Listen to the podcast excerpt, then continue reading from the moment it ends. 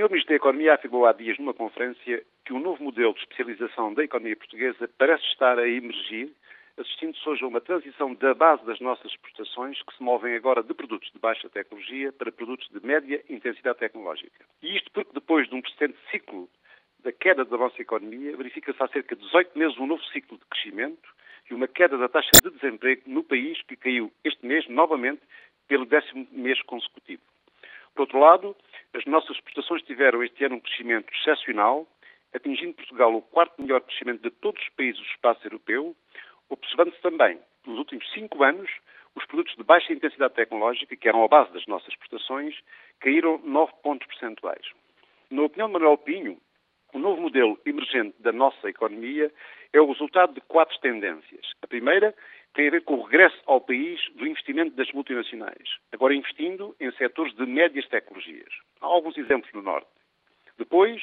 com o desenvolvimento positivo observado nos clusters da petroquímica e das madeiras, são os casos previstos de investimentos, nos polos da região de Sines e também na área do mobiliário, da indústria imobiliária da IKEA na zona, na zona do norte do país.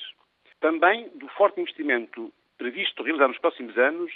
nas chamadas energias renováveis e nas centrais de ciclo combinado, que é bem conhecido. Finalmente, do crescimento das receitas de turismo, este ano bastante acima das receitas conseguidas nos anos da realização da Expo 98 e do Euro 2004, focando ainda alguns projetos turísticos de referência previstos para o litoral lentejano, para o Alqueva e para o Douro.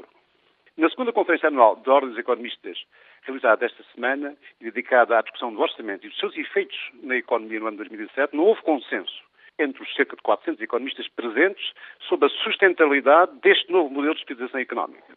Sentando-se nesta conferência o debate sobre a necessidade de um rigoroso controle do déficit público e do reforço do combate à evasão e fraude fiscais e ainda na necessidade de um compromisso entre a execução orçamental e a implementação das reformas estruturais que têm vindo a ser anunciadas pelo Governo e tendo havido, como já é habitual, profundas divergências de opinião entre os economistas das aulas liberais e neo-keynesianas, foi importante perceber que, apesar de não ter havido consenso quanto à sustentabilidade do modelo e havendo dúvidas sobre a capacidade do Governo em executar tão ambicioso orçamento, houve uma clara aceitação de que algo de novo e positivo e estruturante